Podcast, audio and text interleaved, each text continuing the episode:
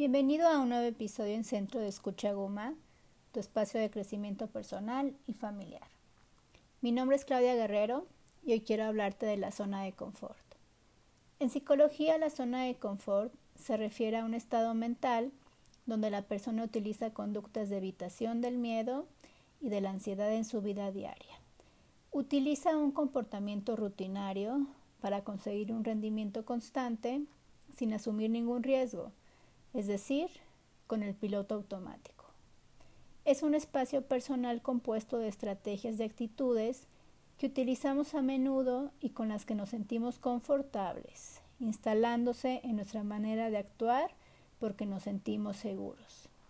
También es una zona que solo abarca lo conocido, ese ambiente donde estamos a gusto, nos hace sentirnos seguros, porque todo está bajo nuestro control pero la pasividad y la rutina nos provoca apatía, cierto vacío existencial, impidiendo el crecimiento personal al renunciar a tomar iniciativas que ensanchen los límites de esa zona.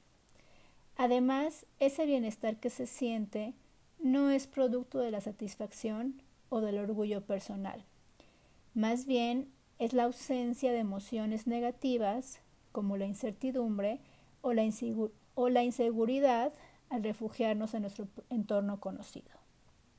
La zona de confort también es trabajar en algo simple, en un entorno seguro, sin querer promocionarse o mantener una relación que da seguridad a pesar de estar a disgusto. ¿Qué conductas nos pueden describir esta zona de confort? Hay conductas que nos avisan que podemos tener una vida basada en esta zona y con la observación sincera podemos llegar a darnos cuenta e identificarlas si las estamos viviendo. Por ejemplo, la conducta de la desmotivación. Si la sentimos es porque en realidad nos está impidiendo crecer emocional y productivamente. También vivir inmerso en la misma rutina todo el tiempo y con miedo permanente a tomar algunos riesgos en cualquier ámbito. En otras ocasiones también hay una sensación de aislamiento de la sociedad, es decir, vivir solo sin atreverse a iniciar un contacto social. También la sensación de tristeza y soledad que en casos más graves puede llevar a una depresión. Para ir finalizando es importante pensar cómo salir de nuestra zona de confort. Salir de esta zona en solitario puede ser complicado si se lleva mucho tiempo. Por eso, pedir ayuda a un terapeuta o algún especialista en salud mental facilita mucho la tarea.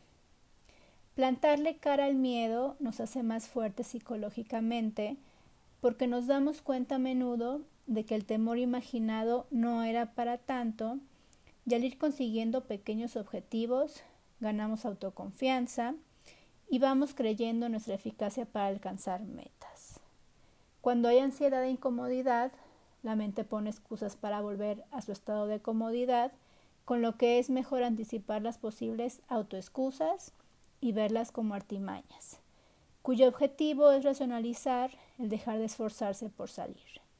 Entonces una buena técnica es mentalizarse para actuar en sentido contrario a lo que nos pide el cuerpo, asumiendo que un poco de ansiedad es positiva para mejorar nuestro rendimiento y aumentar nuestra flexibilidad mental. Es decir, si queremos cosas distintas, si queremos cambios, tenemos que plantearnos que el método, el método y la forma de hacer las cosas tienen que ser diferentes. Por hoy nos despedimos. Mi nombre es Claudia Guerrero. Mi teléfono es 3310 98 37 28 y recuerda que en Centro de Escucha Guma contamos con especialistas que pueden brindarte orientación y apoyo emocional. Gracias y hasta luego.